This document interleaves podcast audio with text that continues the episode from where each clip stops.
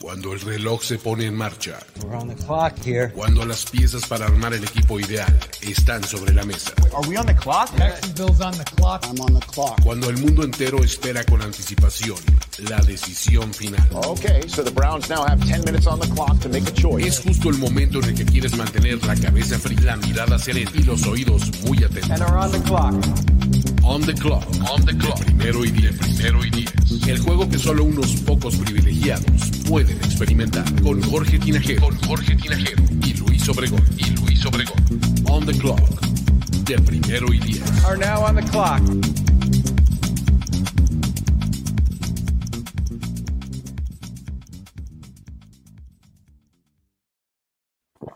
Saludos amigos, amigas, bienvenidos a este espacio llamado On the Clock en donde hablamos de draft. Sí, todavía estamos hablando de draft el 2 de mayo y estamos eh, en esta pequeña recapitulación que queremos hacer de eh, lo sucedido durante el fin de semana pasado de jueves a sábado eh, con todos los equipos de la NFL y su actuación durante dicho evento. Mi nombre es Luis Obregón y estoy acompañado como siempre de Jorge Tinajero y Diego Lozano. ¿Cómo están amigos? Todo bien por acá. Este, de repente la producción me avisa de que ya no hay que decir un nombre de los que van a salir tarde, así es que está un poquito confundido con eso, pero ya estamos listos para echarnos el último on the clock de este proceso, ¿no? No quiero decirle este año, pero sí de este proceso. Exacto, sí, sí, de- de- del, del draft NFL 2022. Es correcto. Eh, y en una de esas a lo mejor evaluamos a media temporada, entonces... Bueno, bueno, el, el último en un rato. ¿Cómo estás, Diego?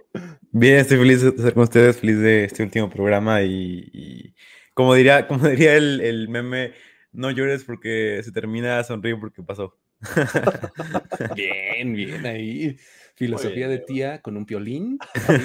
este, WhatsApp, sí. ¿no? Una rosa, Ajá, exacto. estrellitas al lado. Muy bien. Eso es todo. Muy bien, muy bien. Este, pues nada, ju- justo para eso estamos aquí, eh, para, para ver qué fue lo que pasó, ¿no? Cómo, cómo cerramos, cómo, cómo terminamos de procesar todo esto que eh, ha ocurrido en estos últimos días. Y me gustaría empezar como entendiendo o haciendo como ciertas reflexiones para entender si son cosas que ya la liga nos está diciendo como de forma como ¿no? O si es solamente una moda, o si es responder y adaptarse a lo que estamos viendo o a lo que vimos específicamente en esta clase. O sea, porque pasaron varias cosas que podríamos tratar de evaluar en esos sentidos. Por ejemplo, ¿qué me dicen de esta tendencia que es súper obvia y ya viene de todo el off-season de los receptores, en donde mandas a tu es- superestrella a otro lado a que le paguen quién sabe quién, no yo, y yo mientras voy a ir a conseguir a su reemplazo inmediato en el draft. ¿Es una cosa de este offseason y de este draft? ¿O es algo que creen que se va a convertir en tendencia? ¿O cómo lo ves, Diego? ¿Qué, qué dirías al respecto? Sí, yo lo veo más como ya una tendencia, obviamente yo sigo bastante como los números y, lo que dicen, y los números te dan como más que nada, como te dicen, como dejando fuera el corazón, lo mejor que puedes hacer es dejar esta estrella porque perderás dinero pagándole todo el contrato gigante eh, a él.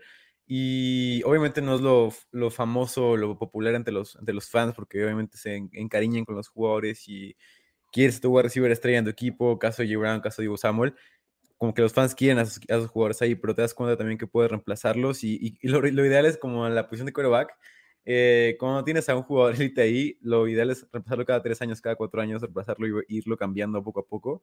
Eh, igual con los receivers creo- que va a ser ahora, porque viendo los contratos tan, tan caros y además viendo cómo está el ambiente en la NFL con ellos, creo que ya va, a ser como una nueva moda, una nueva tendencia el, el poder hacer esto y el poder tener nuevos wide receivers con contratos, contratos baratos para poder eh, tener un poco más de ayuda en las posiciones. Sobre todo, Jorge, cuando, cuando tienes a receptores, a, tantos receptores y tan listos para entrar a la NFL, ¿no? ¿O cómo lo ves tú? Sí, creo que, a ver, ya habíamos visto en recientes años que muchos equipos estaban encontrando al siguiente gran wide receiver de su, de su roster, ¿no? Eh, el caso de los Vikings con Jefferson, el caso de, de Jamar Chase el año pasado con los Vikings, en su momento eh, los Falcons este, también lo hicieron. Eh, y, ha sido una tendencia encontrarlos en primera, segunda ronda y posiblemente hasta tercera. Eh, el caso de, Chase Claypool, por ejemplo, de los Steelers también. Pero lo que más me sorprende, y creo que sí se va a convertir en una tendencia, pero lo que más me causa ruido es haber visto saltos tan grandes para conseguir a ese siguiente wide receiver. Y entiendo el punto, ¿no? Están hablando posiblemente de los Packers, de los Chiefs, caso de los Packers que agarran a Watson, los Chiefs con, Sky Moore, eh, pero también vimos equipos que le dieron un valor enorme a la posición de wide receiver. Y hablemos de los Lions también, ¿no? Que saltan 20 posiciones para tomar a un wide receiver.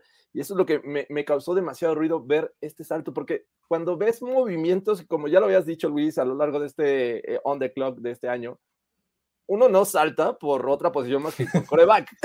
y yo decía, bueno, los Saints van a ir por Malik o van a ir por Kenny Pickett, uno de estos dos. Y no, fue, eh, me parece que... Chris Olave.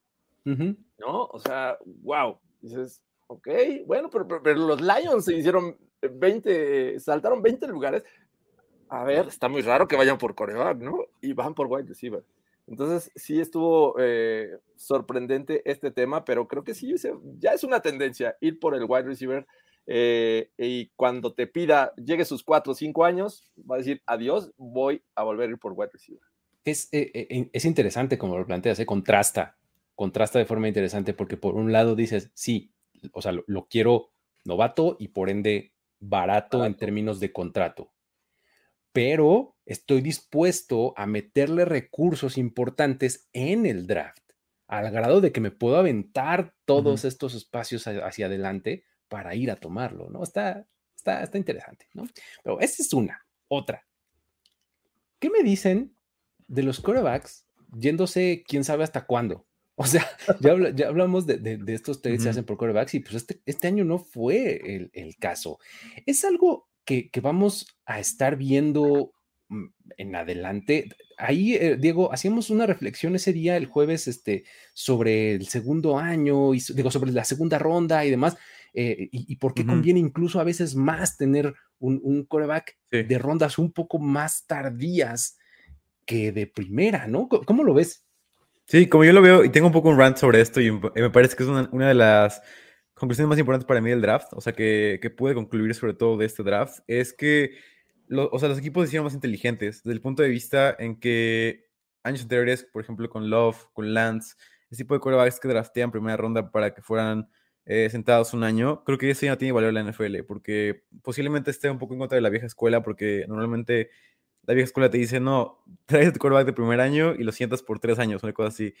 Pero eso ya no se da en la NFL, eso ya no se puede dar en la NFL porque los contratos de, de quarterbacks han subido demasiado, han sido, ya son contratos de 50 millones, cosas así, y como Mahomes, como Dak Prescott, ese tipo de, contratos, mueve todo el draft desde el punto de vista de que los quarterbacks ahora ya son más valiosos con su contrato de novato, porque es más barato y no pagas tanto para tener a ellos.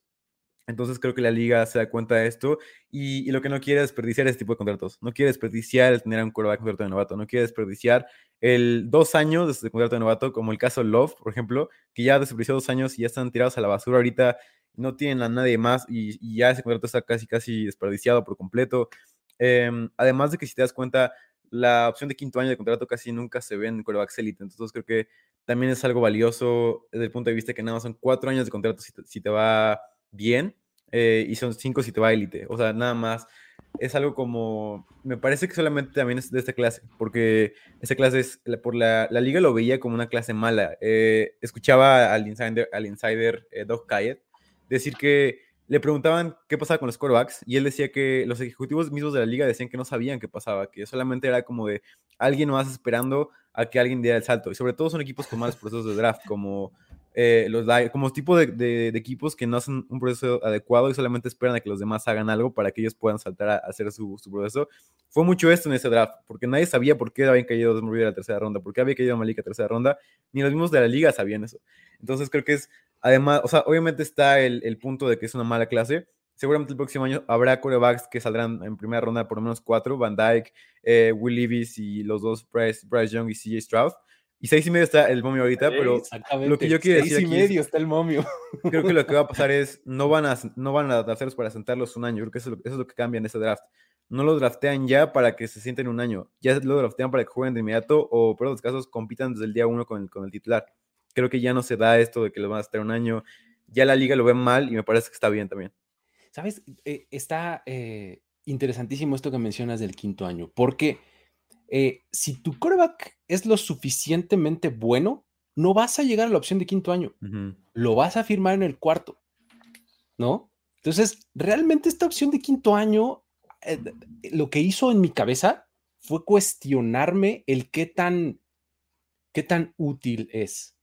O sea, está bueno cuando tienes dudas, cuando dices, ah, no estoy tan seguro si te quiero pagar o no, entonces dame un, un, añito más y luego vemos, ¿no? Porque si estás convencido, desde el cuarto, ya para qué levanto la opción de quinto año, ya ahí te van los 100 millones, ¿no? O sea, está, está interesante. ¿Cómo ves tú el tema de, de los corebacks, Jorge? Me parece que eh, eh, coincido con, con, Diego en ese tema, en que la liga o los general managers los que toman las decisiones eh, se dan cuenta que ya no está valiendo la pena si es que tu coreback o el coreback o el prospecto no es mejor que lo que tienes actualmente, que no va a ser titular inmediato, ¿para qué arriesgar un pick uno? Mejor te vas por un jugador que realmente te va a aportar de manera inmediata, porque tomar a Malik Willis, tomar a el caso de, Kenny Pickett, que por ahí eh, Tomlin diga, eh, tiene talento como para ser titular inmediato, al menos tomarlo en el pick 20, yo esperaría que sí. Sin embargo, creo que ninguno era, eh, y lo decíamos, eh, tenía calidad para ser titular inmediato, ¿no? El caso de los Panthers que dicen, bueno, creo que me quedo con Sam Darnold, prefiero o, ser Sam Darnold o intentar con los eh, veteranos que pueda haber en el mercado, ¿no? Ya incluso Nick Foles está ahí en el radar. el caso de los Falcons que dicen, no, vámonos con calma, eh, y por ahí los Saints y el equipo que me digas dejaron pasar cualquier cantidad de oportunidades para draftear. Los mismos Seahawks que los veíamos como ese equipo que podía jalar del gatillo en la segunda ronda, tampoco lo hicieron.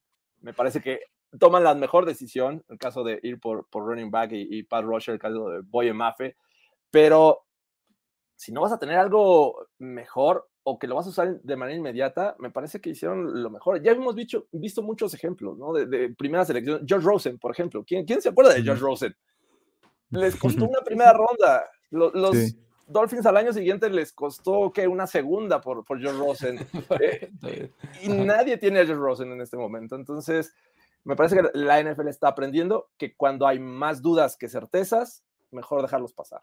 O sea, eh, aplicando la máxima de vida del estudiante de ante la duda no voy a pagar, ¿no? Yo no, mientras no pago, Así, ¿no? Está, interesante el asunto de los corebacks.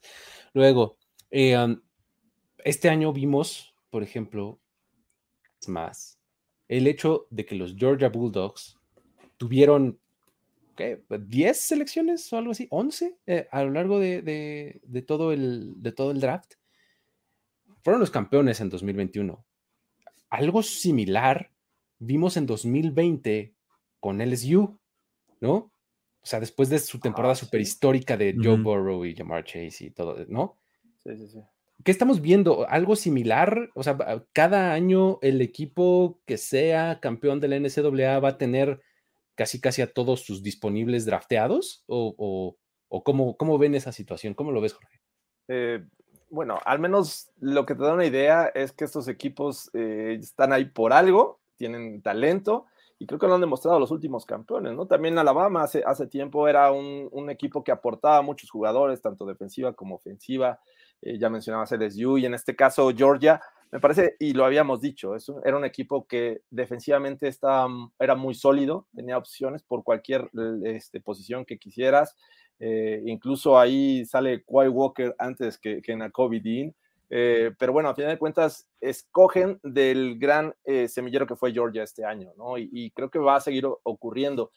Y estos equipos que llegan a estas instancias, me parece que también influye mucho el sistema que estén ocupando, ¿no? Georgia, Alabama, LSU son, son sistemas muy parecidos al Pro Ready.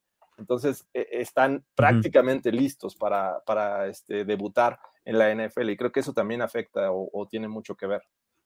¿Cómo lo ves, Diego? ¿Qué dices? Sí, estoy de acuerdo. Creo que también ha habido como varios años que donde no ha habido como una desviación estadística en la, en la NCAA.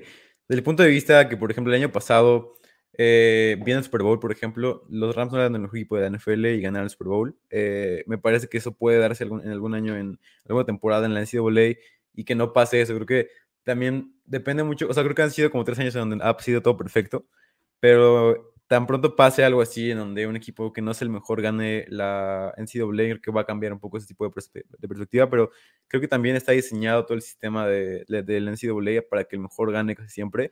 Y desde el punto de vista de ranks, todo ese tipo de cosas, me parece que el mejor casi siempre gana.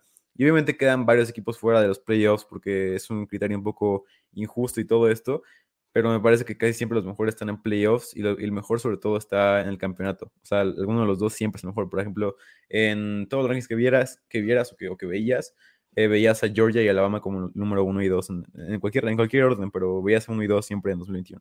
Entonces creo que va a ser igual mientras se siga manteniendo esa premisa de que el mejor equipo esté en la final. Es que son, ya los conté, fueron nueve jugadores solamente en el top 102, o sea, en las primeras tres rondas. este, entre ofensivos y defensivos, y eso, este, pues sin, sin, agregar los que se fueron un poquito después, ¿no? Es, una cosa bastante impresionante eh, lo de Georgia, ¿no? Eh, y, creo que lo dices bien, el asunto es eh, el sistema de rankings, ¿no? Y que hace que, entren a playoffs, ¿no? Este, pues es lo que dicta pues, las finales o los playoffs de la liga. Entonces, realmente, pues ahí está e, el, talento top, ¿no? Entonces, eh, está interesante. Em, ¿Tienen alguna otra de estas ideas o nos vamos a lo que sigue? ¿Cómo ven? Yo tengo un run más adelante. Yo más adelante. Ah, ok, más adelante. venga. Venga. Vamos a entrarle a las elecciones que podríamos calificar como rich, como robo o como un fit ideal ya sea por esquema, por que el jugador este, encaja perfectamente por cualquier otra situación fuera del campo, dentro, etcétera, ¿no? Vamos a empezar con los Riches. ¿Quién les viene a la mente y por qué Cole Strange es el número?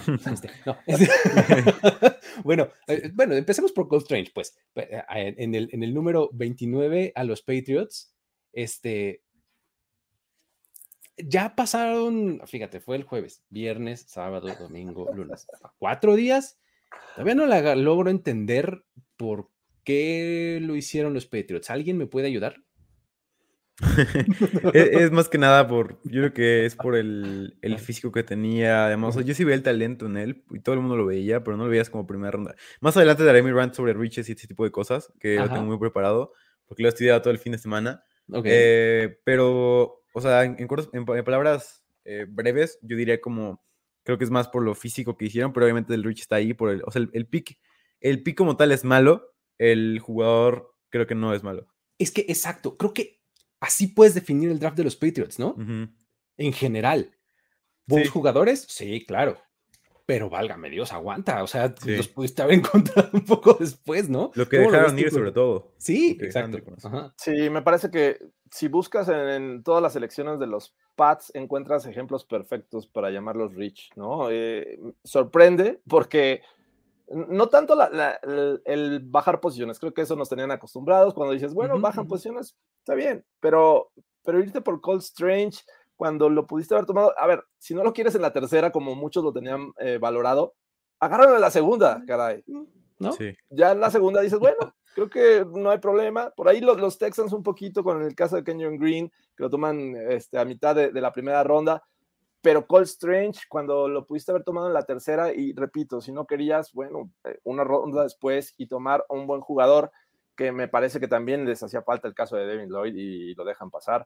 Eh, me, llama mucho la atención. Pero bueno, creo que este año sí el board de los Pats estaba, no sé si alguien les jugó una broma, les borró ahí los que era ronda este, 3, les puso ronda 1.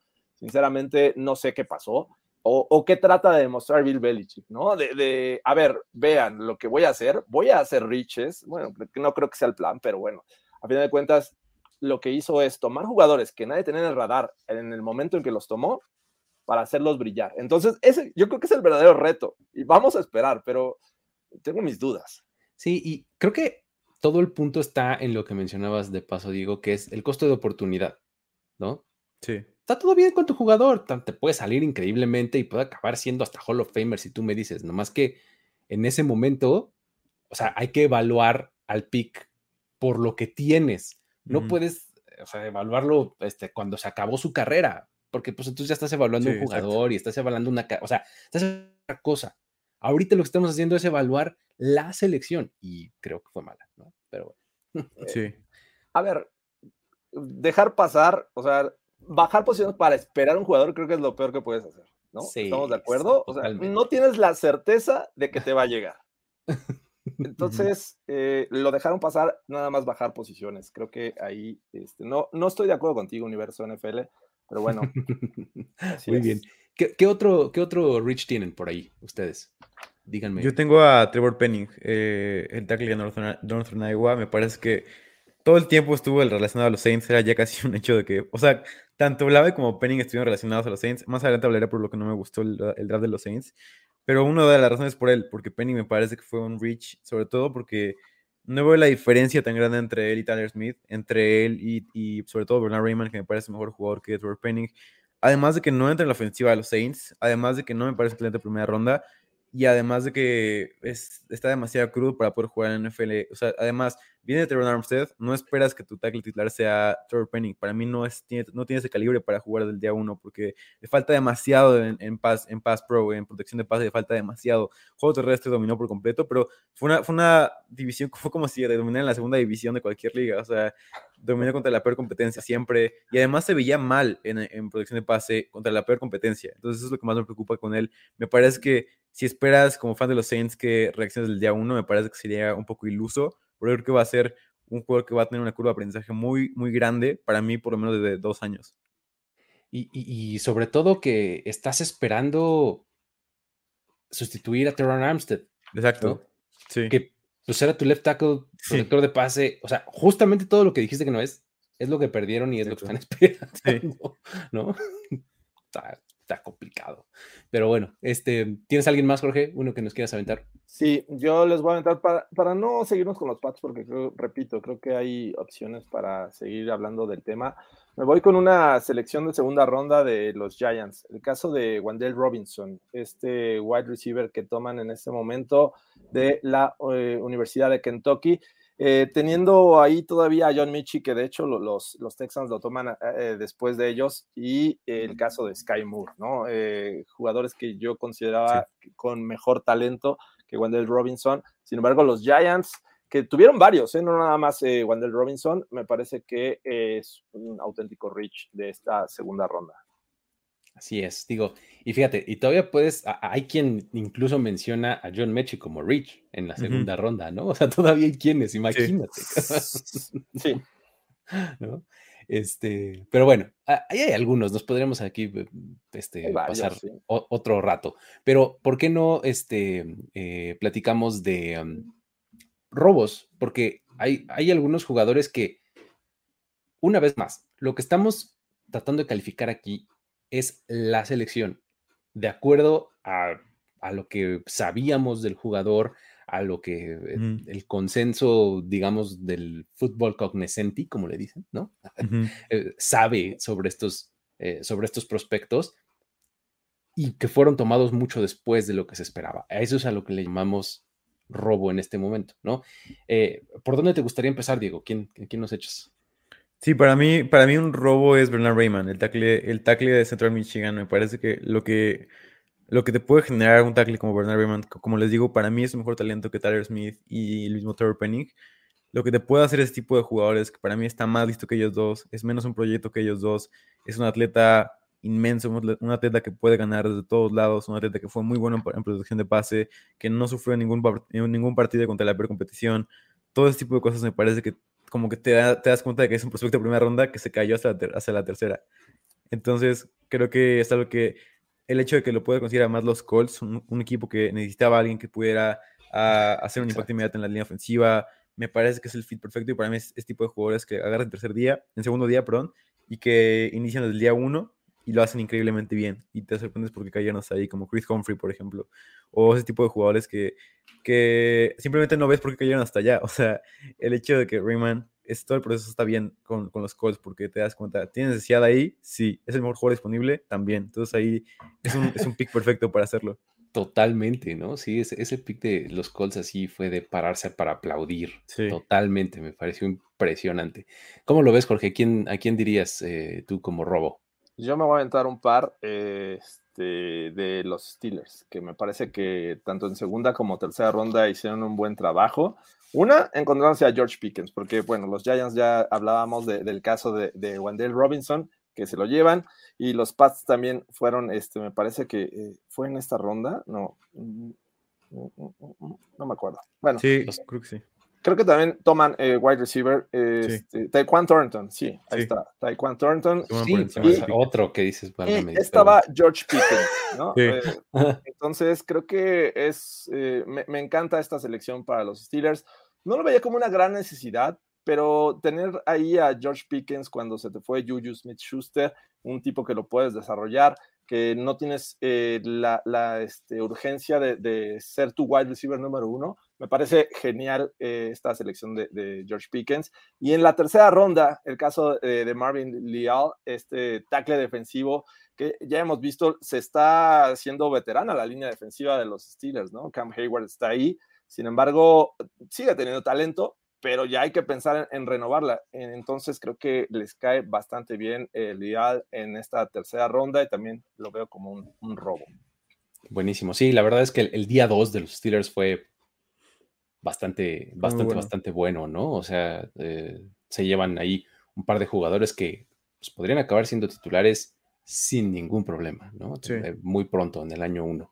Este, eh, yo quisiera, digo, hay que hablar de Nakobe Dean, ¿no? Sí. Eh, válgame Dios, pues, que no estaba en el top 20, Sí. según nosotros y según muchos más. Pues resulta que los Eagles se llevaron en la tercera ronda, en el 88, Sí. Este, híjole, eh, es- estaba bastante bien, creo yo. No, creo que no fue en el 88, creo que fue después o antes. Nakobe Dean fue en el 83 con En el 83, no en el 88. Sí, el No, sí, 88 lo- es de los Cowboys, fue de los Cowboys. Este, por eso lo dudé ahorita que lo dije. Eh, pero bueno, a final de cuentas es, es un jugador que también otra de las narrativas que comprobamos es la NFL se va a casar con eh, umbrales. ¿no? Físicos y también si hay, si a eso le sumas una pequeña duda de salud, ya Sí. te resbalaste, pero a la tipo JOK, ¿no? Este, Sí. Jeremiah Sí. Kuramoa, a la tipo este, Nakobe Dean, ¿no? Ujú. O sea, ambos jugadores tuvieron un path muy similar, ¿no? Un camino muy, Sí. este, muy parecido, en donde una cuestión ahí médica, eh, en el caso de Coramoa fue una cosa de, creo que de corazón, ¿o qué fue? Una cosa Sí. más de órganos, pues, y en el caso de, este, de Dean fue una cosa del hombro, que lo- le impidió ahí su, su- continuar con su proceso, y si a eso le sumas que está chaparrito, ya fue. Se nos fue hasta abajo y pues Filadelfia dijo, muchas gracias, aquí lo voy a tomar en mi Sí. tercera ronda, porque ¿qué creen? Yo no usualmente el drafteo linebackers temprano, pero en la tercera sí me voy a llevar a un talento de primera ronda, Sí. ¿no? Bastante bueno. Que aparte no lo necesita ahorita porque tienen a TJ, TJ Edwards que está jugando en un nivel muy alto. Entonces puedes sentarlo un año por lo menos y tu defensa se va a ver bien. Exactamente. te digo, y, y- y si te hiciera falta, si eso fue lo que quisieras, ¿no? Pero bueno. Este, ¿qué otro? ¿Tienen alguien más que, que me quieran aventar? Uno más. Tengo a. Quisiera mencionar a los picks de los Ravens porque aquí men- mencionan que los, que los, que los llegamos. O sea, creo que no lo decimos porque es tan obvio que ya es tan bueno que no, que no entra dentro de robo. Porque, ¿sabes? Son los Ravens, eh, hacen cosas bien siempre. Travis Jones claramente es un robo, como dicen por ahí. Kyle Hamilton claramente es un robo. eh, y, y puedo decirte con cada uno de esos picks, excepto el punter, como robos tremendos. Yo lo mencionaré más adelante, por eso no, no quería irme tanto con ellos. Pero para mencionar un solo jugador, me parece que Travis Jones es un gran, gran robo para este equipo. Buenísimo. ¿Saben? A, a- a mí me gustaría mencionar antes de que nos movamos, este, a Bo Melton. y eso es nada más porque es un pet cat mío. Bo Melton de Rutgers, este receptor que se llevaron los Seahawks en la séptima ronda. ¿no? Eh, me parece que es un tipo que va a complementar muy bien el, el, este, el, el depth chart de los Seahawks, ¿no? Este, acaban de tomar a Dwayne Eskridge eh, la temporada pasada y podrías argumentar que son eh, más o menos parecidones, pero Bo Melton me parece que es un playmaker y este, se lo llevaron hasta la séptima ronda los Seahawks en el 229. Pero bueno, este, ¿tienes alguien más, Jorge, que nos quieras aventar como robo? Eh, ¿Qué les parece el eh, Tariq Gulen de, de los Seahawks? Este jugador que, eh, pues, estaba considerado en tercera ronda. eh, y creo que en general me gustó mucho lo que hicieron los Seahawks eh, en términos generales, pero encontrarse a, a Gulen, no recuerdo si fue la sexta, sexta, ah, Fue la quinta en 153. fue quinta. Eh, pues la verdad es que eh, lo considero uno de los robos de este draft, sobre todo porque creo que los Seahawks generaron muchas dudas en este proceso. No sabíamos qué iban a tomar, posiblemente iban por el camino de cornerback con su primera selección, pero no, fueron pacientes. Me parece que los picks que hicieron en términos generales fue buenos, pero Gulen encontrarlo en la quinta me, gustó mucho. Muy bien, muy bien. Este, pues vamos, vamos a entrarle ahora a las clases del draft que más nos gustaron, ¿no? Equipo por equipo. Este, bueno, no vamos a ir uno por uno, pero vamos a mencionar algunos equipos que nos hayan gustado, a eso me refiero. Eh, porque ya tenemos muchas ganas de eso, ¿no? Ya, ten- ya tenemos así como muy paquetes así de este fue uno de los que más me gustó, Sí. este fue el que más odié, no sé cuánto. Entonces, vamos a entrarle ahora así de lleno. Eh, vamos a entrarle por los más cuestionables, ¿no? Este. A ver, Diego, ayúdanos a, a- a hacer un poco de sentido en general y Sí. luego le entramos a este a las clases específicas de los equipos. Venga, por favor. Va, y este es un rant que tengo desde hace por lo menos cuatro días, eh, porque he visto mucho en Twitter que dicen, no, hay que esperar a que, a que todo esto pase, hay que esperar dos años para que podamos evaluarlo. Creo que eso es un poco una evaluación un poco, no sé si decirla floja, pero un poco falta de argumentos si, si tú solamente te basas en eso. Me parece que también debes de evaluar el proceso para poder ver un draft. Sobre todo, para mí debe ser el proceso mayor que resultados para evaluar un draft. Sobre todo por varias, varias cosas que me, que me gustaría mencionarles. La número uno es que debemos contar el capital de draft para poder calificar qué tan bien o qué tan mal lo hizo un equipo. Eh, desde el punto de vista de que no podemos comparar el draft de los Jets, que tienen picks élite, con el draft de los eh, Titans, que tienen pocos picks, pero hicieron muy bien. Me parece que es un poco también feo el decir, no, tienes, puro, tienes, puros, tienes puros playmakers y por eso son el número uno, eh, cuando tienen varias decisiones que son cuestionables. Me parece que también, esa es una de las cosas que más me, me interesan cuando, cuando evalúas una, un equipo de draft contra otro equipo de draft. El saber qué tanto se ajusta a, lo que hicieron. Sobre todo porque para mí esta es como la base de todas las evaluaciones. En, la vida en general, o sea, puede ser hasta para cómo evalúas a tu hijo en la escuela. Las, expectativas o la esperanza que tienes para cada una de las situaciones es lo más importante para evaluar cualquier cosa. Eh, desde el punto de vista de que tengo expectativas de que los Jets tengan picks élite, entonces creo que debemos de bajar un poco la evaluación de su parte. Tengo expectativas de que mi hijo sea un buen estudiante, por lo que sea con 10 voy a estar feliz con eso, para poder comparar. Así creo que todo en la vida se basa en expectativas y a partir de ahí evaluar qué tanto, qué tan bien o qué tan mal lo hizo alguien. Luego, la otra cosa que me parece importante para evaluar es la plusvalía de cada pick y posición de, de, respecto al Big Board o al consensus Big Board, que es como lo que el valor que tiene un pick en el 32 no es el mismo que tiene valor a un pick en el 56. Eh, y además, eso sobre todo para picks, para que no haya riches y, y, y, además como saber qué, tanto, qué tanta plusvalía hay en cada posición para poder draftearla. Creo que es una parte muy importante para poder evaluar un, una cosa. La otra premisa que me parece importante es comparar lo que está disponible, lo que dejas ir y dónde la agarras cada uno de los jugadores en comparación con el consenso Big Board, que ahorita es como casi siempre de The Athletic, de Arif Hassan, que es, un, uh -huh. es una persona que no solamente evalúa, sino también tiene cosas tremendas en tremendas en, en, en, como en como en sources, como en fuentes, tiene cosas tremendas, impresionantes que nadie más tiene, por eso puede medir como dónde está, dónde está evaluado cada uno de los jugadores. Y la otra, que es para mí mi lección final del draft, es que la desviación salga bien en una ocasión, no significa que la desviación sea la nueva, la nueva normalidad y que el proceso sea correcto. El punto de vista para definir esto como más fácil okay, para definirlo okay, uh -huh. es que si una vez te sale bien algo, pero no era el proceso correcto, no significa que si siempre haces eso te va a salir bien siempre. O sea, que es más como una desviación estadística que me parece que es muy importante para poder medir qué tanto, qué tan bueno o qué tan malo es un draft. Sobre todo esa, esa frase es la con la que me quedo para, para, para medir este, este draft. Es la falacia del jugador, ¿no? Le dice. Sí. O sea, exactamente, ¿no? Eh, eh, estaba interesantísimo. Hiciste como tres puntos eh, bien buenos. Uno es, midamos los drafts con respecto a la expectativa Exacto. que teníamos de ellos. Sí. ¿No? O sea, es, esa es como la primera premisa. La segunda era eh, eh, el valor de cada pick, la plusvalía de cada al, pick. Al, sí, la plusvalía de cada pick. Y la otra era, es, es esta, la de la falacia sí. del jugador. O sea, de, que es, si te salió bien una vez, no quiere decir que eso es lo correcto. Uh -huh. Si tú ibas mal, sí. esto se, también se llama el, este, el, el serendipity, ¿no? Cómo, este, Ujú. serendipia, Sí. serendipia, ¿no? O sea, es este, pues, es chiripa, pues, ¿no? Sí. ¿no? Este, no lo hiciste bien, no, te O hiciste sea, un homero, pues. es serendipia. Es, es- es un homero, Sí, es un exacto. homero, básicamente, ¿no? O sea, Ujú. básicamente hiciste un homero, ¿no? ¿Qui- ¿Quién, Sí. quién selecciona un Hall of Famer siete anillos de Super Bowl en el 199? Ujú, Es exacto. serendipia, exactamente. O sea, eso no pasa, ¿no? Exactamente. Entonces, está, está bien interesante y, y a partir de ahí, y- este, de- eso lo hemos comprobado programa con programa. Este, No, nos va a salir caro este offseason, así es que muchachos, tranquilos. como como eh, Diego es el, es, es el robo del draft completamente. Pero bueno, este, um, con base en, todo en, en- en todo esto, podemos de todos modos hablar de algunos equipos y de algunas Sí. clases que, este, eh, que, pues, tal cual nos dejaron un poco rascándonos la cabeza. Ah, ya me acordé otro de los puntos interesantes que hacías es, este, eh, pues evaluarlo después de tres años, pues sí, Sí. claro, que pues está bien fácil, ¿no? Sí, pues ya sí. sabes qué ¿Funcionó o pasó. no pues? Ajá. Exacto, ya sabes qué pasó, pues no seas holgazán, mano, pues tienes que... Sí, exactamente.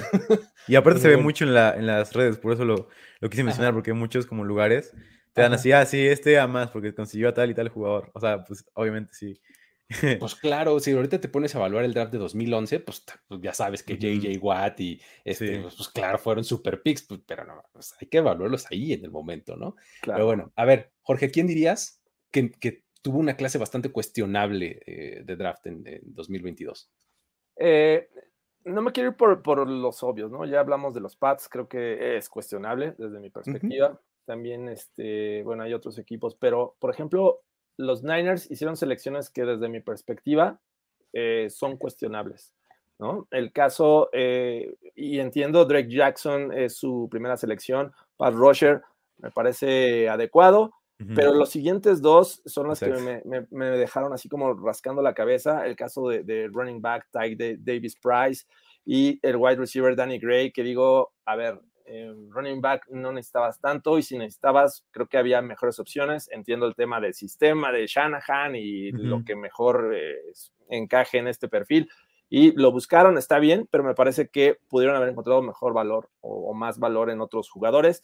Y también el caso de Danny Gray, como si ya, eh, no sé, Divo Samuel ya no est- estuviera, no sé si estén pensando en alguna contingencia, pero también no era un lugar para, para tomar a Gray, ¿no? Eh, siento que por ahí me, me decepciona un poco el, este draft, por estas dos selecciones. Creo que más adelante podrás decir, bueno, quinta, sexta, los lugares que lo tomaron, porque al final de cuentas también fue bajas, y el caso del coreback que, que toman al final, eh, Brock Purdy, eh, también pensando en contingencias. Así es que no me gustó mucho lo que hicieron los, los Niners. Ahí está. eh, no sé, digo, eh, a- a eh, lo platicamos en ese momento, ¿no, Diego? Así de, Sí. como, este, o sea, running back, pues bueno, ok, pero ¿quién? Sí. Y aparte, ¿sabes por qué creo que se da? Ajá. Porque creo que lo- Shanahan viene del árbol igual de Belichick, tipo de, de- de head coaches que no les importa lo que diga el consenso Big Board de Athletic, no les importa lo que diga in the Box, no les importa lo que, lo que, diga, lo que diga cualquier cosa que quieras de la liga. Ellos tienen a su jugador y van a ir por él en, en- en donde sea que, que les convenga. O que, En el momento quieran. que ellos Y decidan. esto se da que hayan demasiados riches en sus, en sus drafts. Igual, era lo lo mismo con, con Mayock. Igual. Ujú. Eso es lo, por lo que pasaba, porque tenían a su jugador, no veían nada más, no veían big boards, no veían eh, grinding the mocks, no veían nada, y así daban sus, sus riches. Y también creo que se da por eso, porque Shanahan lo dijo incluso en su conferencia de prensa, que él dijo algo así como con Strange, es un talento de primera ronda, si lo ve así el equipo debe tomarlo ahí. O sea, creo que también es un poco un análisis bastante raro de su parte, pero que te das cuenta que concuerda con lo que hace en el draft, porque también tiene a, a Tyron Davis Price y otros riches más, más adelante en el draft. Concuerda mucho con lo que hace Lynch Shanahan. Sí, es este, eh, tienen su propio board y les, no les podría importar menos lo que los Sí. demás piensen, ¿no? De él. Este, ¿por qué no nos platicas de, de los Saints, Diego, y por qué lo odiaste tanto? A ver, venga, porque yo sé que Sí. lo guardado. Venga, Ah, venga. A ver, venga. habiendo, habiendo evaluado los, lo, lo que ya, lo que ya les dije todo esto, uno de los puntos que Ajá. menos me gustó es lo que perdieron en los picks que hicieron y además lo que perdieron en trade-ups, porque te das cuenta, el trade-off por el AVE fue el trade que me- el- en el que más se perdió valor, sobre todo en victoria sobre reemplazo.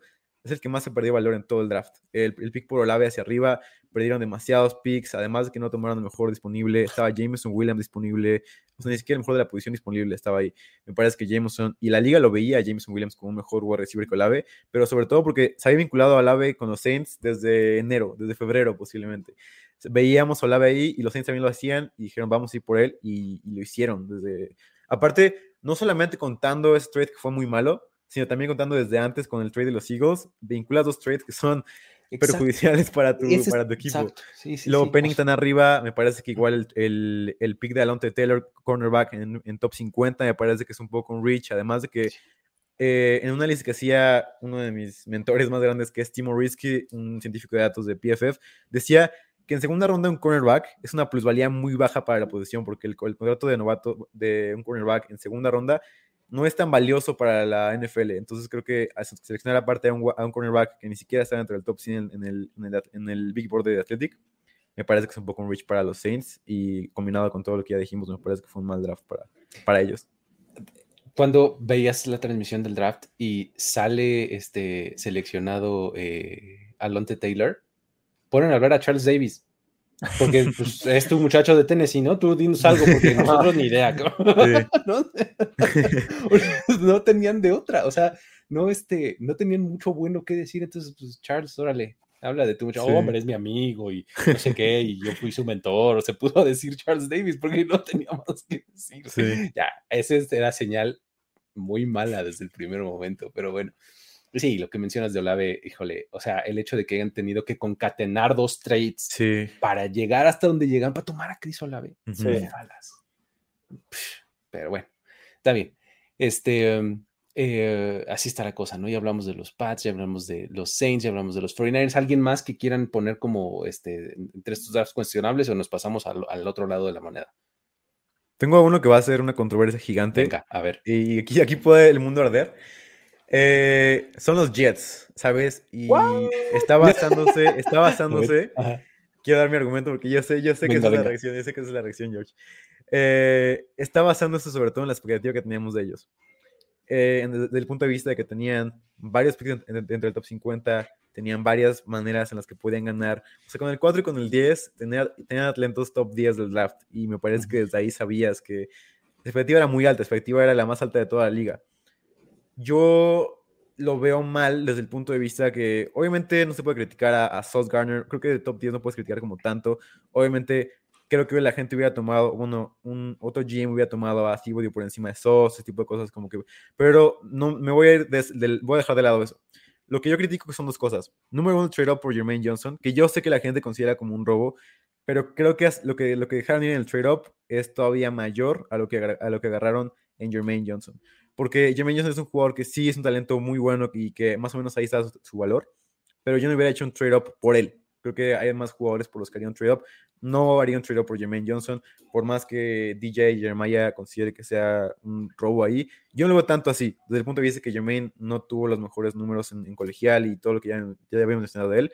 Y lo otro es el trade-up por Brice Hall. El trade-up por, por Brice Hall me parece que es un, es un, un poco una cosa mala que debe hacer, porque uno, Running back es la segunda posición menos, menos valiosa de la ofensiva de la, de la NFL, después del centro, y también es la segunda posición menos valiosa de toda la ofensiva, o toda- de todo el equipo, perdón. Entonces creo que eso, el tomar a Brice Hall a una posición tan poco valiosa, además en un trade-up que dejaste ir varias, varias selecciones abajo, creo que está, es un, es una, es un proceso malo. No, creo que, no digo que sea un draft, un draft malo, pero creo que es un proceso malo el que hicieron para tomar a Brice Hall, para tomar a Jermaine Johnson. Creo que son dos, dos posiciones en donde pudiste haberlo hecho mejor, no lo hiciste mejor y por eso para mí es un draft cuestionable desde el punto de vista de que esos trade-ups no me gustan, dejaron de ir mucho valor y además por un running back no me parece lo mejor que pudiste haber hecho con, con todo el capital de draft que tenías. Creo que el- lo que más tiene sentido para mí desde ese punto de vista es justamente lo que mencionas de la expectativa. Ujú. Oye, tenías dos selecciones en el top 10. Tenías eh, en el top este, 35, tu- tu 40, tenías otras tantas, ¿no? Pues digo, se esperaba que, que tuvieras dos, dos buenos jugadores, ¿no? O sea, Sí, exacto, eso es lo que yo digo, sí. Sí, esperabas que tuvieras este tipo de jugadores, de. Ajá, eh, sí, o sea, lo, entiendo desde ese, desde ese punto de vista, ¿no? Muy Sí. bien. Este, um, Vámonos al otro lado de la mano. Y, y creo que el, el- el asunto de los Jets es un tema que teníamos que tocar, ¿eh? porque su draft era, eh, era muy mencionado y muy llamativo. Sí.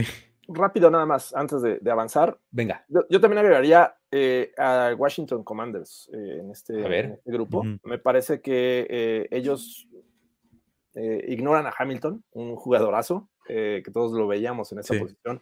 Bajan y eh, toman a, a Jahan Dodson. No lo quiero criticar, me parece que era- era el wide receiver, me parece que también necesitaban ayuda en, este, en esta unidad. Lo hacen con Jahan Dodson, pero también había otras opciones. Y luego se van por dos jugadores a Alabama. Eh, eh, esta manía de agarrar jugadores de Alabama eh, y además, a ver, el caso eh, de, de Fidarian Mathis, que ni siquiera va a ser titular inmediato, ¿no? Y fue su, su segunda selección en la segunda ronda, eh, pick 47, eh, y luego running back Brian Robinson, ¿no? Dos jugadores de Alabama, sabemos la- las tendencias de Washington, no quería creerlo, pero bueno, finalmente van por estos dos jugadores. Y luego eh, suman el caso de, de Percy Butler, defensive back en la cuarta ronda. Este, Sam Howell no lo quiero criticar, me parece que necesitaban un backup. El tomarlo en la quinta me parece bastante sólido, pero de ahí en fuera creo que son jugadores que bien pudieron tomar más adelante. Entonces, sí me, me deja un mal sabor, sabor de boca el- las elecciones de, de Washington Commanders. Y si me preguntas, a mí el pick que más me gustó fue el de Sam Howell en quinta Sí, ese- ronda. ese pick- Eh, para mí es el único bueno, de hecho. el único, Exacto, el Ajá. único en quinta. O sea, exacto, dice su super valor, ¿no? Sí, O sea, ese fue, ese fue un draft pick élite, el de Sam Howell, pero todos los demás, sí estoy de acuerdo con. George, fueron bastante criticables. Sí, sí, sí, Jahan Dodson por encima del resto de los receptores Sí. que tenías disponibles. Sí, sí, sí. Eh, Estuvo extraño, por decirlo menos. Pero bueno, Sí. este, vámonos con, con los que más nos gustaron. Aquí, este, hay eh, también cosas que procesar similares, Diego, así como reflexiones grandes. Mm, No, nada, más vayamos con las mismas. con- si te vas con las mismas, todo, todo entra bien. ¿no? O con sea, estas mismas premisas. Es nada más ver las mismas de otro lado. Ok, perfecto. Ajá. Va. Aquí es donde platicamos de los Ravens, ¿no? Sí, exacto. Tiene que ser, tiene que ser. O sea, eh, el asunto de los Ravens ya, o sea, a veces hasta deja de ser sorpresivo, sí. ¿no? Porque Sí. realmente cada año lo hacen increíblemente bien, ¿no? Eh, el- el cómo maniobran además, o sea, muchas veces ni tienen que, se esperan y le cae algo increíblemente bueno. Pero en esta ocasión, el cómo maniobraron, lo, lo que a mí más me gustó de este draft de, de los Ravens fue el cómo mandaron a Hollywood Brown a los Cardinals, a quien les costó, a quien, para quien utilizaron una primera ronda hace algunos años, Ujú. Y reciben de nuevo una Sí. primera ronda. ¿Por qué? ¡Wow! Sí, sí, sí. sí. Eso no pasa, ¿no? O sea, por, por un jugador que pues no es Davante Adams, ¿no? O sea, Ujú. a mí Sí. eso me, me- así me voló los sesos, está impresionante, ¿no? ¿Cómo ven el de los, de Eh, los Es Ravens? como saber vender ropa usada. O sea, los Ravens. Sí. eh, o sea, mira, aquí está esta ropa. Ya la usé como tres años, pero no importa. O sea, sigue de buena calidad. Así vendieron a Marquise Brown. Eh, también creo que fue un, un- un alboroto cuando se menciona este draft, todos ahí en, en el media room. "Ah, ¿Qué? ¿Qué? O sea, todos Sí, sorprendidos por esta. Y todavía bajan posiciones y la calidad de jugadores que toman eh, me parece impresionante. Eh, hasta Oyabo me parece que no tienen tanta urgencia. Vamos a esperar a que, se recupere. bien, Y cuando esté bien, vamos Ajá. a aprovecharlo. Muy buenas selecciones de los Ravens. Sí, y de- también desde el punto de vista de que, igual con todo lo que dije, llenan todas las cajas. Proceso increíblemente bueno. Capital de draft era bueno, pero no el mejor. Y aún así pudieron hacer este tipo de draft. Plusvalía de cada pick, posiciones valiosas en cada pick. Aunque, y a pesar de que primeros dos picks fueron safety centro, eran los mejores prospectos de safety centro que, que habíamos visto en mucho, mucho tiempo. O sea, Exacto. Es el mejor de entra su como que- posición en cada. Exacto, cambia mucho cada la perspectiva. Ajá. Obviamente hubiéramos criticado si el safety hubiera sido alguien más, pero como es un safety como Kyle Hamilton y como es un centro como Linderbaum, que era prospecto, eh, que era el mejor prospecto de, la, de la clase, además, y además era el mejor prospecto que habíamos visto mucho tiempo en centro, te das cuenta que está bien, o sea, que te bien llena esa caja. Después, eh, comparación de Big Board, increíble, o sea, su comparación de Big Board es perfecta, no hace ningún reach, no hace ningún, posiblemente el punter puede hacer una, pero veo, veo por qué lo harían. Y luego, o sea, todo lo demás está bien. eh, y playmakers, o sea, todos los tipos, todo el tipo de cajas las llenan en los Ravens. Me parece muy buen draft. Está impresionante lo de los Ravens, ¿no? Este, ¿hay alguna otra que les, que les llame la atención en especial, eh, Jorge? A mí me llaman dos, pero voy a dar uno Venga. para dejar también oportunidad a ustedes que, que a lo mejor coincidimos, pero creo que los Chiefs hicieron un sólido, un Sí. sólido draft y eso me estresa, obviamente, por razones que ya.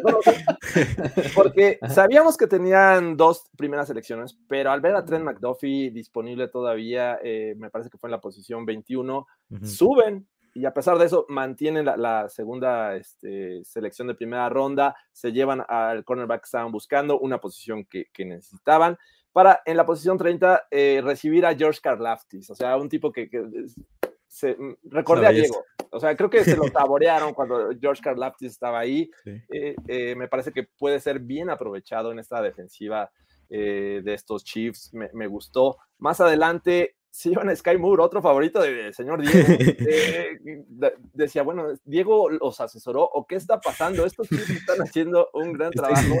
Habré un wide receiver, no en la primera ronda, en la segunda, pero con calidad posiblemente de primera. Y bueno, a eso le suman eh, talento como Brian Cook de la defensiva de, de Cincinnati, Leo Chenal, también sí. en la tercera ronda. Sí. Yo ya estaba así de, por favor, dejen de hacer esto, alguien que los detenga. Y bueno, ya la- el tercer día pues, siguen complementando con, con muchas este, selecciones, incluso por ahí a Isaiah Pacheco se lo llevan en la séptima. Kinar también. Darian un Kinlaw robo. también. o sea, Exacto, en Sí. quinta.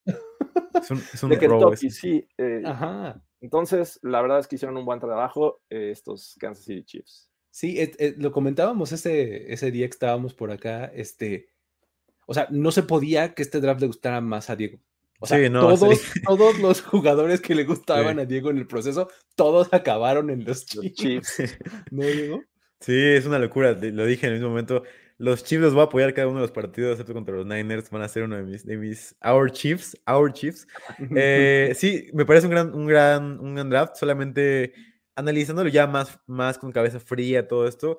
La única cosa que yo criticaría sería el trade-up por McDuffie desde el punto de vista que dejaron ir bastante. O sea, que sí, fue una pérdida grande. Y luego más abajo hicieron otro trade-up que no me pareció tan bueno. Fuera de eso fue un, un draft perfecto. Para mí sí entra dentro del top 5 fácilmente. Muy bien, muy bien, muy bien. Eh, am, a, a mí me gustó mucho lo que hicieron, por ejemplo, los Colts. Ujú. Los Colts me parece que tuvieron un, un- un muy buen draft. Digo, eh, tomando una de estas premisas que, que nos mencionabas, Diego, es recursos limitados, ¿no? Sí. Sin tener una primera ronda. Y en la segunda ronda, perdón, en la segunda ronda llegan y se llevan a Alec Pierce, ¿no? Receptor que encaja perfecto en, en lo que necesitan. Y luego viene Jelani Woods, un Tyrant Sí. que les va a caer de maravilla gigante, este, Enorme. con, con, Sí. este, con rasgos físicos y talento muy bueno. Y luego toman al que dijimos hace rato, Bernard Rainman, o sea, llenando eh, una de las necesidades este, que tenían más importantes, que era la de tackle. Realmente con esos tres picks tienen un, un draft buenísimo, pero además más adelante llega Nick Cross, Sí. ¿no? Otro excelente pick, ¿no? En, en la tercera ronda. O sea, ya, ya con esas tres, con esas este, cuatro selecciones dices, válgame Dios, tremendamente buen draft ahí en, en segunda y tercera ronda. Si de ahí para abajo consigues algo bueno con lo que salió este, eh, seleccionado, está buenísimo, pero con esos cuatro picks, a mí me parece que los Colts se sirvieron perfectamente. No sé qué Ujú. opinen, cómo lo ven. Sí, estoy de acuerdo. Sobre todo también Cur- Curtis Brooks, que mencionaban por acá en los comentarios también. Es un gran, gran, pick en últimas rondas eh, que te puede hacer un impacto inmediato. Pero sí, Rayman, como lo digo, para mí es el de los mejores picks del draft en general. O sea, para mí es top 5 ahí con Sam Howell, ahí con, con Karlaftis, tipo de draft, de, de draft picks que te hacen sorprenderte. Rayman está ahí arriba. Cross, gran jugador. Y sobre todo, sí, creo que lo que, lo que dices, lo que hicieron con pocos recursos fue excepcional. Sí, sí, sí, creo que a mí eso fue una de las cosas que más me, me gustó. ¿Quieren aventar otro? ¿Otro equipo? Yo tengo uno más, A que es un poco controversial también, como, como, el- como es el de los Jets. Y sobre todo porque en el momento no lo vi tanto, ¿sabes? Fue más analizándolo fríamente, analizándolo bien, poco a poco y procesando cada una de las decisiones. El draft de los Steelers me parece muy bueno. Creo que... ¿De lo los quién, perdón? Steelers. Steelers. Ah, Ah, de los Steelers. Steelers. Ah, Sí, sí, sí. Claro. A mí Me parece. A que es un gran draft. Desde el Ajá. punto de vista de que tomara un quarterback en primera ronda, independientemente de que no me guste Pickett o lo que sea, tomara un quarterback en primera ronda sin subir por él Además de que la liga claramente lo veía como el único quarterback eh, como valioso de primera ronda porque lo tomaron ahí. Esas tres cosas te hacen, te hacen decirte, wow, es un gran draft desde el punto de vista que, uno, no subes por un quarterback, que es algo que ya se había dado por mucho tiempo. Caso Patrick Mahomes, caso Trey Lance, caso Justin Fields. Y perdieron demasiado los equipos por subir, por subir por quarterbacks. Ellos no lo hacen. Y además te das que tu quarterback room es Trubisky y Rudolph, que son dos quarterbacks por debajo del promedio. Eh, te das cuenta de eso y es un gran, gran draft pick de los Steelers. Después, traes a, a Pickens, a Calvin Austin, que es un gran eh, field stretcher, de Marvin Leal, como decía George.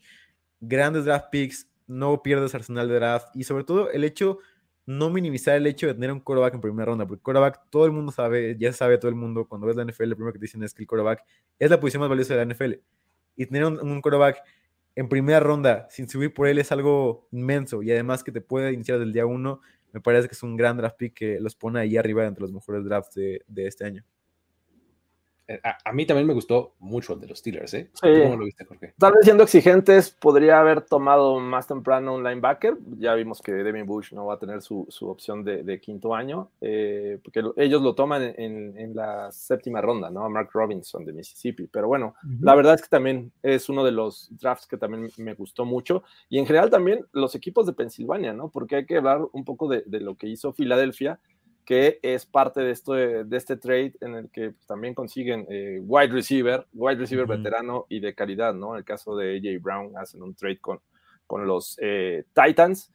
Eh, además se llevan a Jordan Davis, jugador que va a empezar a, a, ser parte de la rotación y me parece que es el futuro de la franquicia. Eh, me gusta esta, esta selección. El caso de Cam Jurgens, otro jugador que también creo que va a llegar en un momento en el que puede hacer una transición eh, no inmediata, pero sí tenerlo ahí para que vaya aprendiendo y eh, me parece que es de, de, de, gran calidad. Ya hablaba Luis de, de Nakobe Dean en la tercera ronda.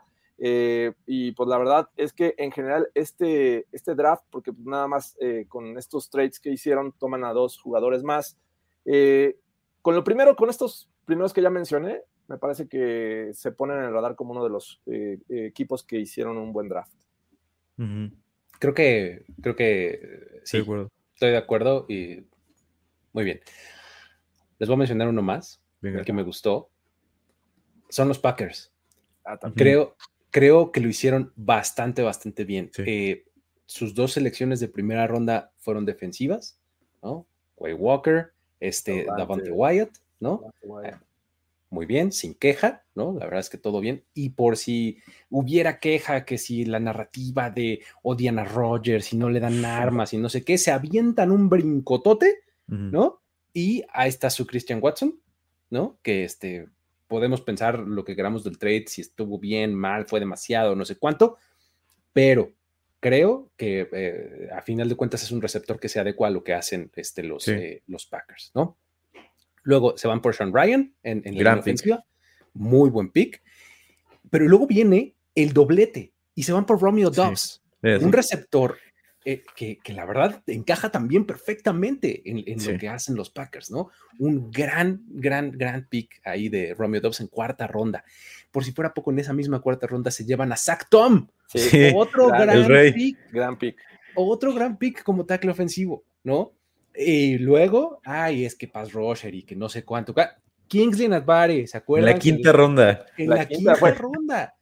Exactamente, Increíble. ¿no? Entonces, válgame Dios, o sea, digo, ya de ahí se aventaron este, séptimas y demás, que ya está un poquito más complicado eh, evaluar, pero de, de, la quinta ronda para arriba, no tienes ninguna queja con los Packers, realmente. O sea, me parece que hicieron un trabajo muy, muy, muy bueno. Sí, para complementar tu comentario, para mí fueron el mejor equipo en el tercer día. Para mí el, tercer, el sábado, el sábado fue completamente de los Packers. Uh -huh. Tener a, a, Romeo Dobbs, que es un jugador para mí igual a MBS, como tú dices, igual sí. a que lo mencioné en mi último programa donde creo que por lo mucho que me gustaba. Eh, físicamente dominó el combine. Y luego, otro pick que me, que me encantó en, en, el 249 fue Rashad Walker de Penn State, que yo lo veía como un jugador de cuarta ronda y se fue hasta la, hasta la séptima. Entonces creo que fue un, un, valor tremendo. Sobre todo, lo que hicieron bien los Packers fue aprovechar el valor que le dio, que le dio el draft y poder hacer picks de valor posicional en, en, en rondas más abajo, rondas bajas. Así es. Pues bueno, ahí están eh, las que más nos gustaron, los que menos nos gustaron. ¿Algo más quieran agregar, amigos? No sé, eh, algún comentario final, no sé. Yo dos equipos nada más. Tengo dos venga, equipos venga, más que me venga, venga. Los Titans por el pick de Malik Willis, que me parece que es un gran, gran draft pick, el, de Malik Willis. Eh, además fue un trade down el 26. Llenan, necesidad de wide receiver eh, con, Taylor, Brooks, perdón. Roger McCreary, gran cornerback. Cal Phillips, gran wide receiver en, quinta ronda, me parece, o sexta ronda. Creo que hacer esto te ayuda no solamente que te liberas del, del infierno de cap space con AJ Brown, traes a Traylon Brooks, que es un reemplazo que podría ser bueno, podría ser malo, pero el, como la inteligencia está ahí desde el punto de vista que no, cambias tu posición de valor por alguien más barato, por alguien más barato, que además te va a poder rendir a un nivel posiblemente no tan alto, pero que si le diseñas varias jugadas parecidas, puede rendirte a un nivel por encima del promedio, por encima del reemplazo.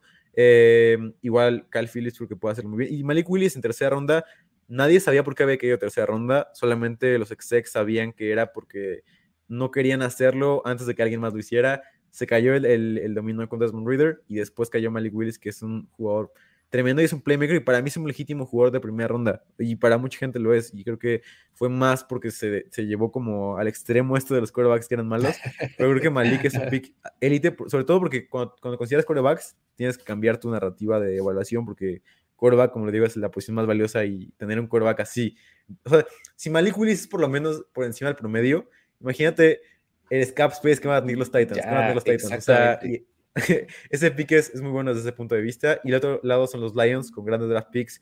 Josh Pascal, Aiden Hutchinson, Jameson Williams en un trade-up que fue bueno para ambos lados. O sea, Lions no perdieron, Vikings no perdieron. Me parece que fue un, buen trade y el mejor trade del draft. Me parece que fue un, gran draft de los Lions que siguen haciendo bien las cosas. Para mí, esos son los dos equipos que quería mencionar. Ahí está. Eh, para hacerle justicia a a los equipos más populares. Ya hablamos de los Steelers, ya hablamos de los Patriots. ¿Por qué no hablamos de los Cowboys rápidamente? Ok, venga. ¿Qué, este, ¿Qué opinión general les, este, les mereció el draft de los Cowboys?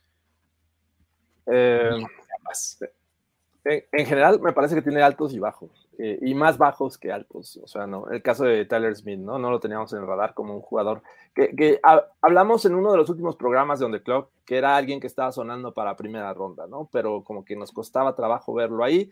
Eh, por ahí en, una plática ahí en el draft eh, se comentó que estaban buscando bajar posiciones los, Cowboys. No encontraron a nadie. en, la, primera ronda y bueno, ya no les quedó otra más que irse por Tyler Smith que no es malo, pero me parece que fue muy temprano para él salir en la primera ronda. Eh, me gusta lo de Jalen Tolbert, el wide receiver, sí, creo que eh, el caso de Sam Williams, tengo ahí mis dudas. Mm. Eh, y, la verdad es que la gran mayoría, yo que estuve viendo más o menos cómo estaban rankeados estos jugadores, se pudieron haber encontrado más adelante. Pero bueno, los boards empiezan a, extenderse y a hacerse con posibilidades infinitas. Eh, no los culpo, pero me parece que los primeros, las primeras cuatro selecciones, tres son dudosas para mí. Para mí fue por encima del promedio. O sea, creo que a mí me gustó más que a los Cowboys, aficionados Cowboys y a la gente en general de los Cowboys. Me gusta, sobre todo porque yo sí empecé a creer a, en Tyler Smith a partir de marzo. Me empezó a gustar más todavía, empecé a subirle mis rankings y todo esto. Tyler me parece que es un buen draft pick desde mi punto de vista. Desde el punto de vista que creo que va a ser un buen guardia en la NFL. Creo que va a ser un muy buen draft pick. Creo que va a ser el reemplazo perfecto para Conor Williams. Eh, después trae a Jalen Tolbert, que era uno de mis, de mis wide receivers favoritos. Como lo dije el viernes, se lo dije a Luigi. Era mi segunda mejor arma vertical de todo el draft. Solamente después de Jameson Williams. Y el poder. Y Dak Prescott fue el quinto quarterback que más pases de más de 20 yardas intentó la NFL la temporada pasada. Creo que es un gran, un gran fit desde el punto de vista que ninguno de los wide receivers que estaban era un field stretcher del, calibre de Jalen Tolbert. Walensco fue un gran draft pick, lo tenía bastante alto. Y Darren Bland, el cornerback, que pudo haber sido una sorpresa, un reach para varios, para mí fue el valor perfecto para él. Em, creo que fue un, buen draft pick, un buen draft en general para los Cowboys. Yo lo pondría por encima del promedio. ¿Sabes qué tiene? Eh, a mí se me hace que es un, eh, es un draft que tiene como, si, habláramos en términos de béisbol, está lleno de singles. Por ahí un double nada más. O sea, como pura cosa segurita, segurita, así de, poco a poquito. O sea, eh, nada espectacular, este, pero pues tampoco me parece así que haya habido un strike así franco, así donde abanicó y ya sabes, y era recta la bola. O sea, no. O sea, me parece que tampoco va por ahí. El asunto de Tyler Smith, este, eh, me ha costado mucho trabajo darle el trago, pero al final de cuentas, creo que lo que están, eh, la palabra que se ha utilizado mucho para calificar el draft de los Cowboys es rudeza. Lo que, lo que incrementaron los Cowboys en su roster con todos estos draft picks fue rudeza. Tyler Smith es un bully, Sam Williams también lo es. O sea, y, si te vas, Valesca por este también, eh, el, um, defensive tackle de Arkansas eh, se llama. Ridgeway, ¿no? John Ridgeway. Exactamente. También otro tipo que es así. Sí. Un ancla en el centro. O sea, creo que ese fue el, como el gran hilo conductor del draft de los Cowboys, ¿no? Eh, um, mi big favorito sin duda fue el de Jalen Tolbert, en, tercera ronda. Me parece que fue el que, tuvo mucho más sentido de todos, ¿no? Por el momento, por la necesidad, por el fit. O sea, me parece que fue el mejor de los picks, el de Jalen Tolbert. Y el de, eh, insisto, el de este eh, Tyler Smith, si lo vas a utilizar como guard, va. O sea, te lo creo mi única reflexión es si vienes de ser la línea ofensiva, la ofensiva más castigada de la liga en 2021 y trajiste al liniero ofensivo más castigado en, 2021 en colegial, ¿no? Este, eso. Y pues bueno, sus castigos venían por falta de técnica en el espacio, ¿no? Eh, jugando como tackle. Lo vas a poner como guard, que vas a querer medio esconder este, estas poniéndolo en un espacio más pequeño. Pero, pues ahí necesitas mucha más técnica y las cosas pasan mucho más rápido en el centro de la línea. Entonces, o sea, em, regresando a lo que decías hace rato, si juzgamos esta selección dentro de tres años, probablemente esté perfecto. Tyler Smith va a ser un super offensive guard, ¿no? Pero hoy como pick no me termina de gustar, ¿no? Sam Williams, Sam Williams es el pick de Dan Quinn. O sea, es así, tal cual. O sea, fue el Nation Ride del año pasado, ¿no? O sea, es el, el, pick que, que, Dan Quinn dijo: A mí me dan a mi muchacho y háganle como quieran. Así Por encima de bonito. Sí, así, a ver, ¿a, quién hay que pagarle? Este, o a quién hay que dejar afuera. Ustedes díganme, pero me traen a Sam Williams. Así fue y se lo consiguieron en segunda ronda. Tal vez temprano, sí, pero no querían arriesgarse a que se lo ganaran. O sea, simplemente así era, ¿no? De fácil. Y este, eh, lo interesante, por ejemplo, es este eh, Damon Clark, que el, el linebacker de, LSU que toman eh, más adelante. Pues es, un tipo que, que, podría, una vez más, que si lo evalúas más adelante, podrías estar viendo un tipo que va a ser bien bueno y bien eficiente. Nada más que tuvo una lesión fuerte, que estuvo fuera, le costó demasiadas posiciones y probablemente no lo veamos en el campo en, en 2022, ¿no? Este, y, probablemente acabes viendo un linebacker este, de LSU junto a otro linebacker de LSU dentro de dos años, ¿no? Con, con Cox y con, con, ahora con este novato, ¿no? Dentro de tres años a lo mejor esos van a ser los linebackers de los Cowboys y Micah Parsons por todos lados, ¿no? Entonces, este, digo, está interesante, te, insisto, creo que fue un draft lleno como de, de singles y doubles, un double, que es este... Tolbert y todo lo demás fueron singles, singles, singles, singles. O sea, bastante planito, pero bueno, así está la cosa. ya está. Ah, pues bueno, muchísimas gracias a todos. Con esto eh, llegamos al final de temporada, le podemos decir, de On The Clock. final de temporada me parece, me, parece una, este, una expresión correcta. Venga, sí. terminó esta temporada, muchachos. Gracias a todos los que estuvieron eh, constantemente en estas ediciones de On The Club. La verdad es que nos sentimos muy contentos de hacerlo y lo hacíamos dos veces a la semana, así es que estuvo brutal. Va a ser un hueco difícil de llenar, pero prometemos más contenido. Exactamente, el hueco que nos va a dejar en la programación va a estar este, medio complicado de llenar, sobre todo. Es un gran reto. sí. Pero bueno, ya estaremos por aquí este, platicando de, este, de cocodrilos ambidiestros, este, ¿no? Y cosas variadas. Este, yo sé que a ustedes les gustan esos temas. Este, pues nada, eh, Diego, muchísimas gracias. You are the real MVP. La verdad es que súper, duper rifaste a lo largo de estos eh, casi 30 programas de, este, de On the Clock en esta temporada. Eh, Jorge, muchísimas gracias por haber estado por acá, por haber hecho la cobertura desde el draft. Y pues bueno, agradezco la oportunidad de haberme dejado conducir la nave a lo largo de esta temporada. Este, Ah, yo, quisiera, yo quisiera agregar antes de terminar que venga, gracias, por favor, gracias por darme la oportunidad, me la pasé muy bien, estuvo algo que, que, había querido desde pequeño, desde pequeño había querido como poder cubrir un draft de ese tipo de, de ese tipo de, manera, de maneras y, y, la verdad me la pasé muy bien con ustedes dos, aprendí muchísimo también y, gracias a ustedes también por habernos visto eh, y también creo que como que crecí poco a poco porque antes como no sabía varias cosas y luego pude, pude aprender como hablar del programa, del programa y, nada, muchas gracias por darme la oportunidad y esperemos que en 2023 nos podamos ver de nuevo en este, en este proceso para, para un mejor draft seguramente. Esperemos que en 2023 puedas acompañarnos a Kansas City, ¿no? Sí, estaría ah, muy bien, estaría muy bien. Estaría, interesante, estaría ideal. Pero bueno, este, con eso, eh, muchísimas gracias, nos despedimos. Eh, este, no, lo vamos a hacer que pida disculpas por la barbacoa.